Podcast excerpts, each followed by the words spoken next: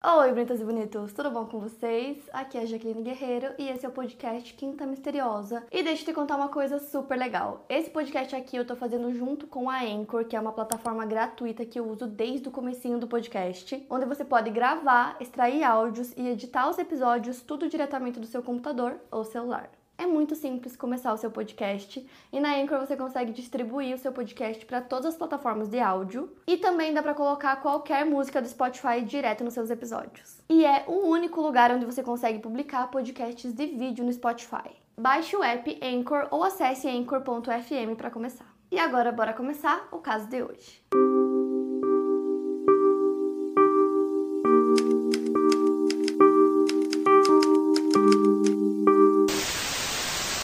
Jessica Dishon nasceu no dia 2 de maio de 1982, filha de Edna Jett e Michael Dishon. O apelido do seu pai era Mike. E ela tinha dois irmãos mais novos, um chamado Michael, que era o irmão do meio, e o Christopher, que era o irmão mais novo. A família morava na pequena cidade agrícola de Shepherdsville, no condado de Butte, no sul do estado de Kentucky, Estados Unidos. A cidadezinha ficava a cerca de 30 quilômetros de Louisville. A Jéssica foi descrita como uma garota muito responsável, ela era muito próxima da sua família. Seu irmão Michael disse que ela era amorosa e protetora e que ela planejava estudar artes culinárias e costumava cozinhar para a família. Mas segundo ele, algumas vezes ela preparava coisas que você realmente não podia comer. No ano de 1999, a Jéssica tinha 17 anos e estava no último ano da Bullitt Central High School. Na manhã do dia 10 de setembro, era uma sexta-feira, o alarme começou a tocar às 6h45 da manhã para ela levantar e os seus pais já tinham saído para o trabalho. E ela costumava sair de casa por volta das 7h15 da manhã e ela ia para a escola com o seu próprio carro que ela tinha comprado com o dinheiro dela.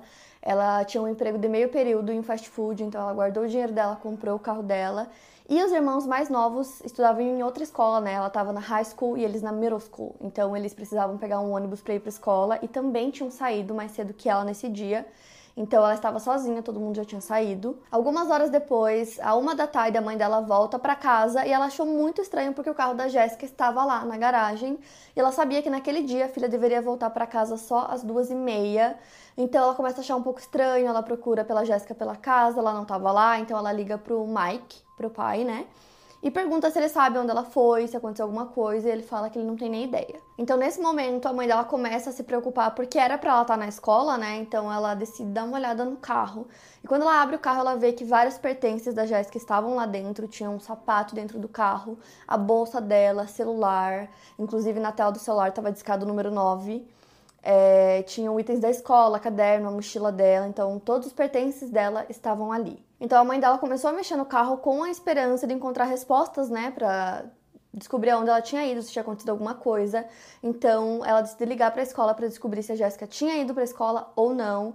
E aí eles falam que não, que ela não tinha ido naquele dia. Então a partir desse momento ela começa a ficar muito desesperada. Ela avisa o Mike, os dois começam a ligar para todo mundo conhecidos amigos, familiares para perguntar se a Jéssica estava com eles, se eles sabiam o que tinha acontecido. Eles ligaram até no trabalho dela para perguntar se ela tinha ido para lá, mas ninguém tinha visto ela naquele dia. Então, naquela noite, o pai dela ligou para o gabinete do xerife do condado de Bullitt, que repassou a ligação para o xerife David Granwell, e para ele algo não estava certo em relação ao caso. Então, ele decidiu acionar um detetive, que era o Charles Mann, duas vezes para que ele fosse até o local conversar com a família. Só que o detetive se recusou a ir nas duas vezes porque, segundo ele, a Jéssica tinha fugido e logo estaria de volta em casa. A resposta policial para a família foi a de que eles precisavam aguardar mais um dia e voltar no dia seguinte para poder registrar um boletim de ocorrência do desaparecimento caso ela não tivesse voltado. Então a família da Jéssica fizeram dessa maneira, né, como foram orientados pela polícia, e no dia seguinte relataram formalmente o desaparecimento dela. E ainda assim levaram alguns dias para que a polícia fosse na casa da família. Então isso acontece muito, muito, muito mesmo em casos de desaparecimento e eu não consigo entender porquê. A polícia sempre fala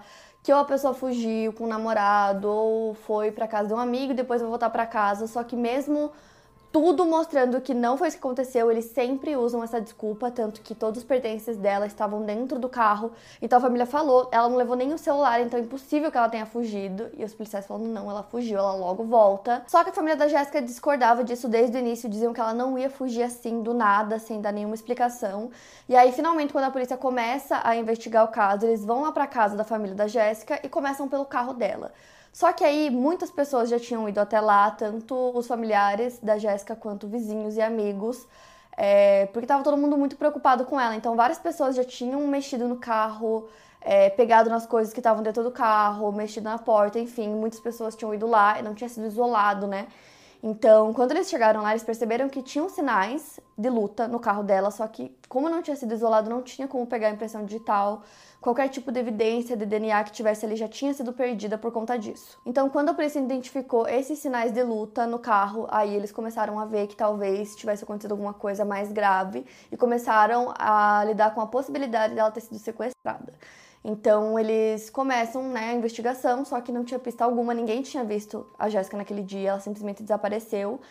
É, então eles decidem distribuir vários panfletos pela cidade com a ajuda do FBI e também colocaram uma recompensa de 18 mil dólares caso alguém desse alguma informação sobre o paradeiro da Jéssica. Durante as primeiras buscas pela Jéssica foram feitas várias vigílias na comunidade, né? As pessoas estavam muito preocupadas e realmente era um caso muito esquisito porque a única pista que a polícia tinha era o carro dela que como eu falei, é, já tinha sido comprometido né, a cena, então eles não conseguiam praticamente nada. E eles também começaram a acreditar que quem tinha sequestrado a Jéssica era uma pessoa conhecida. Até que 17 dias depois do desaparecimento dela, no dia 27 de setembro, eles recebem uma ligação de um motorista de ônibus. O homem descreveu em sua ligação que enquanto ele estava fazendo seu trajeto habitual, ele viu um corpo em um barranco a cerca de 30 metros da estrada na Greenwell Ford Road. A partir dessa ligação, a polícia vai imediatamente ao local para investigar. O corpo estava em uma área bastante arborizada ao longo do Salt River. O local não tinha uma fama muito boa, era conhecido por ser um depósito de lixo, de carros roubados e outros tipos de contrabando.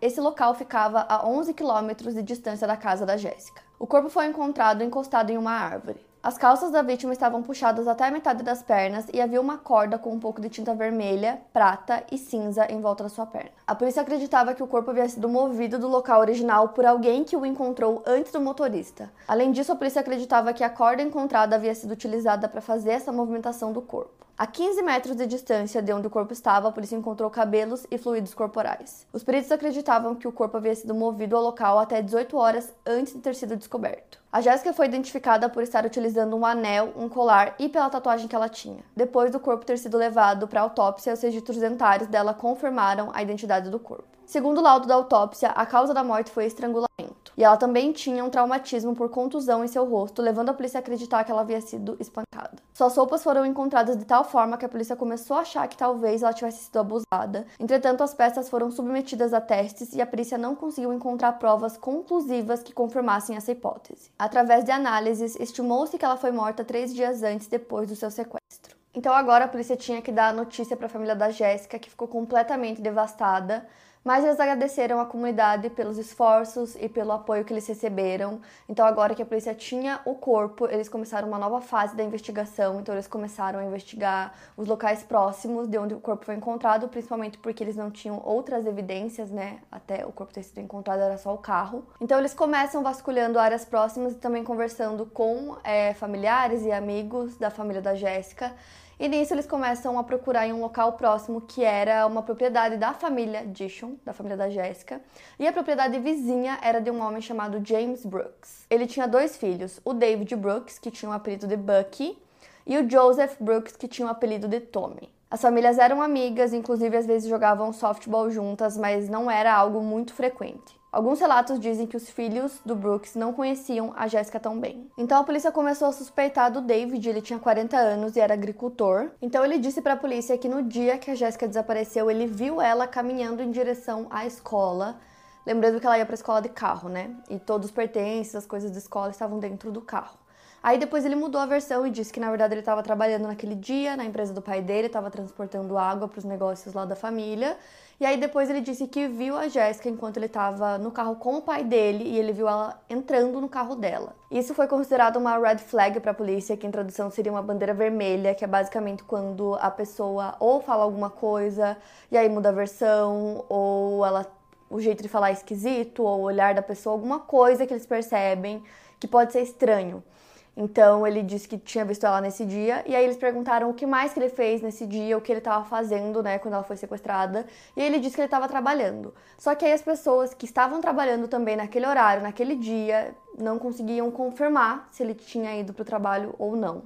Então o álibi dele parecia muito fraco para a polícia. Então, junto com o álibi dele, eles também receberam algumas alegações de que os irmãos Brooks já tinham é, assediado alguns membros da família Dishon, que é a família da Jéssica. Então, juntando essas duas coisas, a polícia decide focar a investigação no David. E aí, é, algumas pessoas também alegaram que eles teriam visto uma van branca próxima do local onde o corpo foi encontrado dias antes e que o David tinha uma van igual, igualzinha essa van branca que foi vista lá próxima do local. Com isso, a polícia consegue um mandado de busca para a propriedade do David, então eles vão até lá e levam um cão farejador e aí o cão começa a ir em direção a um depósito agrícola na propriedade. E lá dentro é, eles encontram luvas que estavam embaixo de uma almofada. O cão encontra, né, na verdade. E essas luvas tinham um odor muito estranho. A van do David também foi investigada e dentro eles encontraram um pedaço de corda que era muito parecido com o pedaço que foi encontrado no corpo da Jéssica. Então, com isso, eles decidem levar o David sob custódia. E nisso, o advogado do David deu uma declaração bem interessante. Ele falou que a partir do momento que a polícia não tem mais o que investigar, é, eles decidem focar em uma pessoa específica, que eles decidiram que essa pessoa era a culpada e que nesse caso foi o David que estava no lugar errado na hora errada. E ele fala que a polícia fez isso de forma muito prematura. Quando eles ainda estavam começando a investigar o caso, eles já decidiram que o culpado era o David. Então, 16 meses depois, no dia 18 de janeiro de 2001, o David foi acusado de homicídio. E aí, uma informação bem interessante também é que um dos amigos da Jéssica foi até o advogado do David e contou para ele que tanto ele quanto outras testemunhas teriam visto é, no dia anterior do desaparecimento da Jéssica, eles estavam em uma festa e ela estava lá, e eles teriam visto ela entrando em um carro com dois homens e um desses homens era dona de um Camaro preto e várias testemunhas teriam visto isso. E ele falou isso pro, pro advogado que a polícia tinha que investigar isso a fundo, só que isso nunca foi investigado. Então, em 2003, quando o caso estava para ser julgado, o objetivo da promotoria era a pena de morte. A família da Jéssica estava feliz pela polícia ter encontrado o culpado, né? E eles até conversaram com a família do David Brooks anteriormente, quando ele ainda era apenas um suspeito, porém o caso acabou não indo para frente. Isso porque o principal investigador do caso, que foi o Charles Mann, ele disse ao júri no dia 29 de janeiro de 2003 que o David só se tornou um suspeito da polícia depois de ter falhado em um teste de polígrafo, o qual não é admitido como prova nos tribunais do Kentucky. Eles não admitem que isso seja usado no tribunal. Então o David passou por seis testes. Desses seis, quatro apresentaram sinais de que ele estava mentindo e dois foram inconclusivos. Por conta disso, o caso acabou sendo arquivado e o julgamento do David Brooks anulado. As acusações contra ele foram retiradas em setembro de 2003, quando os promotores disseram que não tinham provas suficientes para obter sua condenação. O caso contra o David Brooks foi arquivado e foi declarado nulo. Em maio de 2005, o Jim McLuffy, que é detetive do condado de Bullitt, publicou uma carta em um jornal pedindo que o responsável pelo assassinato da Jéssica se apresentasse. A mãe dela expressou esperança de que a carta pudesse ajudar a solucionar o caso. Durante o processo do David Brooks, os advogados dele pesquisaram muito na preparação para o julgamento, então eles investigaram outros possíveis suspeitos, como o Stanley Dishon, que era tio da Jéssica e também outros dois traficantes que viram a Jéssica no dia do desaparecimento, mas como Stanley, né, o tio dela, foi preso no mesmo ano em que o David foi acusado, mais evidências apontavam para os traficantes. Todas essas informações estavam no arquivo do caso e poderiam ser usadas pela polícia. A detetive Lynn Hunt trabalhou por anos na Polícia Metropolitana de Louisville, chegando a ser comandante do departamento que cuidava de crimes de abuso. Posteriormente, ela foi transferida para a função de organizar a parte forense de casos arquivados. Em agosto de 2012, ela parou de trabalhar nesse departamento até que três meses depois ela aceitou a proposta do gabinete do xerife do condado de Bullitt, responsável pela investigação, inclusive do caso da Jéssica, e ela passou a trabalhar novamente com casos de abuso e casos arquivados. Quando ela assumiu o departamento, tinham cinco casos arquivados e ela decidiu deixar o da Jéssica por último, porém em junho de 2013 isso mudou. Ela recebe um telefonema de um antigo colega chamado Gary Huffman. Ele era detetive da Polícia Metropolitana de Louisville e, em muitos casos, ele trabalhava com criminosos condenados. E ele disse que um desses homens contou para ele que sabia quem era o culpado do caso da Jéssica. O caso estava arquivado há 10 anos. Então, esse homem contou que ele tinha cumprido pena no condado de Oldham com um Stanley, que é o tio da Jéssica, e que ele teria confessado para ele que ele foi o culpado. Então, além disso, ele teria confessado outras coisas. Ele teria contado que durante um tempo que ele morou na casa da família da Jéssica, ele tinha molestado ela várias vezes. Então, segundo esse homem, né, que foi tipo informante, ele disse que o Stanley contou para ele que ele cometeu o crime porque a Jéssica estava ameaçando ele, dizendo que ia contar para a família tudo que ele tinha feito. Então a polícia acabou levando essa declaração em consideração e um Stanley já estava preso, ele estava cumprindo pena por outros crimes que também envolviam menores. E aí, é, segundo essa declaração do informante, ele teria dito que no dia que a Jéssica foi sequestrada, ele agrediu ela enquanto ela estava entrando no carro para ir para a escola e depois teria arrastado ela até um celeiro. Lembrando que no carro tinham é, algumas marcas né, que indicavam que tinha realmente acontecido uma luta. Então ele teria mantido a Jéssica nesse celeiro por três dias e depois teria tirado sua vida usando um lenço, né? Como eu falei para vocês, a causa da morte foi estrangulamento. Então, depois ele disse que se sentiu mal e decidiu levar o corpo até um local onde ele pudesse ser encontrado. Então, essas alegações foram levadas em consideração pelos detetives porque tinham várias informações ali que coincidiam, né, com o que a polícia tinha sobre o caso, como por exemplo a causa da morte, como o corpo foi encontrado. Então, eram informações que não tinha como é, esse informante saber, né? Já que eram coisas que não tinham sido divulgadas e ele também estava preso, então como ele saberia todas essas informações? E aí, além dele, apareceu um segundo informante que também estava cumprindo pena. E ele contou exatamente a mesma história e disse que o Stanley teria confessado para ele. Então, é, o Stanley teria confessado em dois momentos diferentes para duas pessoas diferentes que ele era o culpado. O novo promotor do caso era o Michael Ferguson e ele disse que ele não ia permitir que esses informantes tivessem nenhum tipo de acordo se eles decidissem dar o testemunho deles no caso, porque muitas vezes isso acontece aí eles fazem um acordo, diminuem a pena, já que a pessoa está ajudando, né, a solucionar um caso, alguma coisa assim. E ele disse que não ia permitir que isso acontecesse. Então a polícia foi conversar com o Stanley sobre isso. Ele estava visivelmente muito nervoso, ele estava tremendo conforme a polícia conversando com ele sobre é, o caso da Jéssica, né? Fazendo essa ligação dele com o caso dela. E aí, em momento algum, ele confessou, ele disse que não tinha sido ele, mas, como eu disse, ele parecia muito nervoso. Então foram feitas várias entrevistas com ele e a detetive Hunt conseguiu construir uma linha do tempo junto com Stanley desde a sua infância até 2002. E ela descobriu que ele morou na casa do irmão dele, né, do Mike, no caso, o pai da Jéssica, entre os anos 1989 e 1996. Período no qual, segundo a versão do preso que testemunhou, o Stanley teria molestado a Jéssica.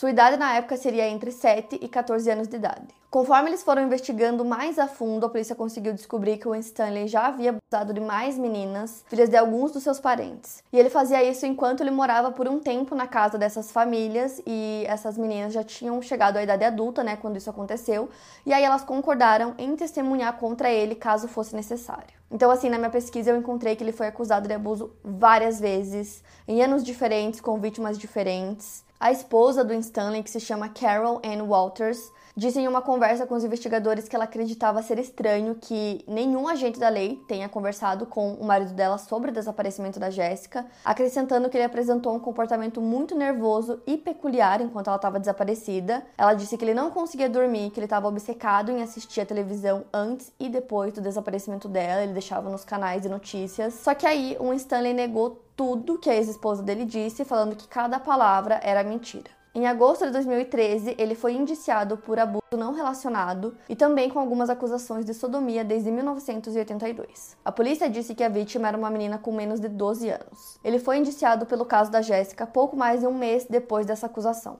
No dia 22 de outubro de 2013, o juiz Charles Sims foi nomeado para supervisionar o caso da Jessica Dishon. No dia 9 de janeiro de 2014, acontece um testemunho confidencial do preso informante no caso. E para encontrar mais provas de que o Stanley realmente era o culpado, a detetive Hunt decide ir buscar por mais provas junto com um dos irmãos da Jéssica. Então eles começam a procurar por locais próximos de onde o corpo foi encontrado.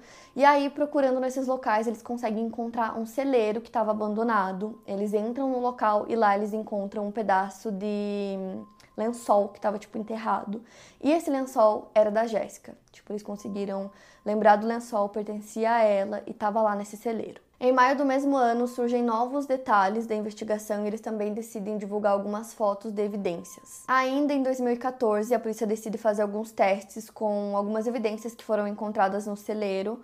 Uma delas deu positivo para sangue, só que eles não conseguiam ter certeza se era sangue animal ou sangue humano. O julgamento começa no ano seguinte, em 2015, e o Stanley, que estava com 56 anos, utilizou o argumento de Alford, que é um pedido feito à corte criminal, em que o acusado não admite o ato e afirma inocência, porém ele admite que existem evidências com as quais um juiz ou um júri poderiam condená-lo. Ele utilizou o argumento para homicídio culposo e outros crimes. No julgamento, o pai da Jéssica, Mike, confrontou o Stanley, né, seu irmão, dizendo que eles o haviam acolhido e era assim que ele os pagava. Só que aí o Stanley se declarou culpado diante do juiz. Um dia depois, as advogadas de defesa entraram com um apelo e se encontraram com o juiz aposentado Douglas George no Centro de Justiça do Condado de Nelson, onde ficaram reunidos por seis horas fazendo a mediação do apelo. As advogadas entraram com outro pedido de apelo que incluía acusações em outros quatro casos que estavam programados para serem julgados ainda em 2015. A acusação de sequestro do caso da Jéssica foi descartada. A sentença recomendada era de que ele cumprisse 18 anos por homicídio culposo e 20 anos para cada uma de suas sete outras acusações, mas todas seriam cumpridas de maneira simultânea.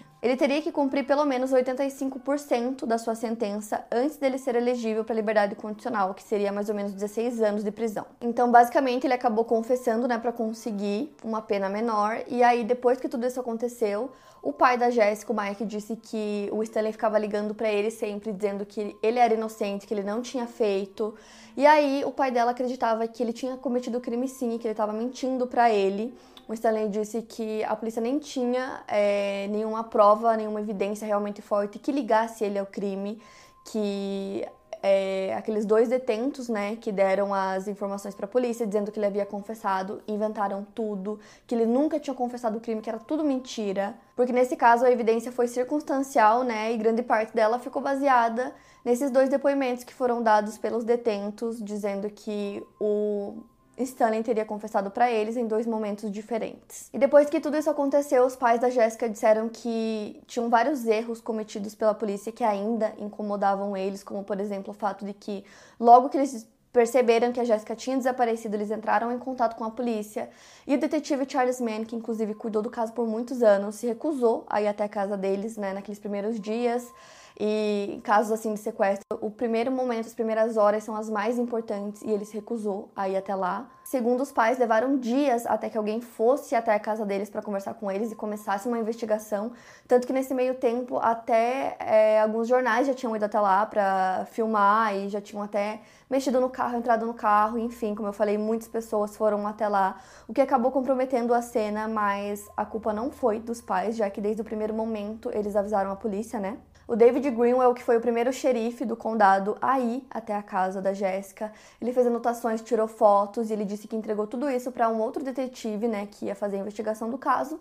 E ele falou que foi tudo perdido, Simplesmente todas as anotações e fotos que ele tirou se perderam. Outro erro que a família fala que foi um erro grotesco de investigação foi o fato de que o Stanley só foi considerado um dos suspeitos do caso depois que aqueles dois detentos é, deram aquela declaração dizendo que ele teria confessado para eles. Antes disso, a polícia não tinha nem sequer conversado com o Stanley, interrogado ele em momento algum, sendo que ele morou na casa da família, né, da família Dishon por alguns meses, em anos diferentes, e ele já é, tinha algumas acusações de abuso é, da própria filha e de uma enteada. Então, mesmo depois dele ser preso por conta de outras acusações que não envolviam o caso da Jéssica, nem assim a polícia conseguiu ligar ele ao caso de alguma forma, então realmente esse é um erro muito grande. O pai da Jéssica disse que ele também queria muito que tivesse realmente uma evidência forte que comprovasse 100% que era um Stanley, por exemplo, uma amostra de DNA dele com algum DNA encontrado na cena que pudesse comprovar que realmente foi ele. Só que aí é, a detetive rebateu dizendo que não tinha evidência para comprovar. Eles tinham pegado o DNA dele, tinha sido coletado, só que eles não tinham evidência alguma que foi encontrada na cena ou no corpo da Jéssica para poder bater com esse DNA do Stanley, então era impossível conseguir isso. Outra coisa que eu acho interessante citar também é que quando a polícia foi até a casa da família Dishon para contar que o corpo da Jéssica tinha sido encontrado. O Stanley vomitou quando ele escutou e quando ele ficou sabendo.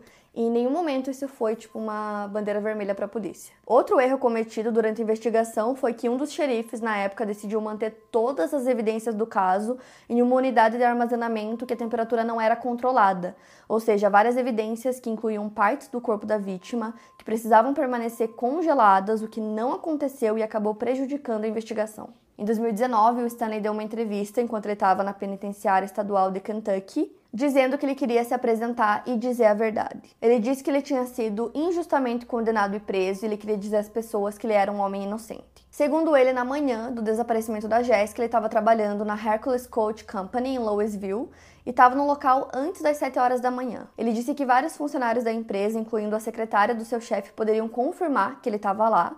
Ele cita essa secretária porque, segundo ele, naquela manhã ela teria entregado um cheque para ele. Só que essa empresa que ele trabalhou fechou em 2006 e, segundo o investigador principal do caso, os colegas de trabalho dele foram entrevistados pela polícia, mas eles não conseguiam se lembrar se ele estava lá ou não naquela manhã, porque já havia se passado muitos anos. Alguns dos advogados da família Dishon disseram acreditar que ele não foi o culpado do caso da Jéssica, mas que ele estava enfrentando outras acusações separadas que incluíam né, membros da família deles, e um juiz acabou decidindo que uma condenação anterior por agressão poderia ser apresentada no julgamento por assassinato. A Jennifer Whitmire, uma das advogadas dele, disse que se fosse apenas o assassinato, teríamos ido julgamento sem problemas. Segundo ela, ele tinha a possibilidade de pegar a prisão perpétua, mas como se declarou culpado dos crimes diante do juiz, ele conseguiu um acordo judicial e pegou apenas os 20 anos, porque sua acusação inicial foi reduzida para uma acusação de homicídio culposo. O Stanley disse que está tentando reabrir o seu caso e até entrou em contato com o Kentucky Innocent Project, se oferecendo para realizar um teste de polígrafo e fornecer o seu DNA.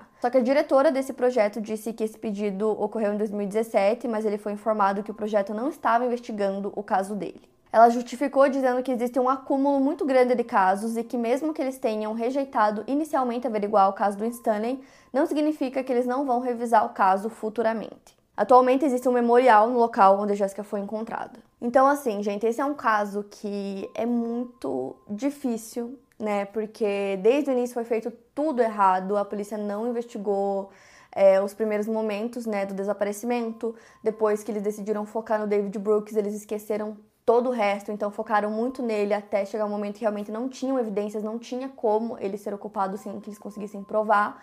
E aí, para depois, né, de, sei lá, 10 anos, chegarem no nome do Stanley através de outras pessoas, né? Então não foi através de evidências. Quero muito saber o que vocês acham desse caso. Eu acho muito difícil porque o Stanley tinha várias outras acusações é, de abuso de membros da família Dishon, né? Da família deles. Então, isso para mim já é uma coisa muito grande que pode realmente significar que ele tinha é, abusado da Jéssica também e que ele foi o culpado, então pode ser que sim. Várias outras coisas esquisitas, como as declarações que a ex-esposa dele deu, o fato dele ter vomitado quando ele descobriu o que tinha acontecido. Então, assim, eu acho que muita coisa leva para esse lado, mas ainda assim a gente não tem uma evidência, um DNA, alguma coisa que prove 100%. Então eu quero muito saber o que vocês acham. E é isso, para mais casos, siga o podcast Quinta Misteriosa e aproveite para avaliar em 5 estrelas se você gostou. Obrigada por ouvir e até o próximo caso.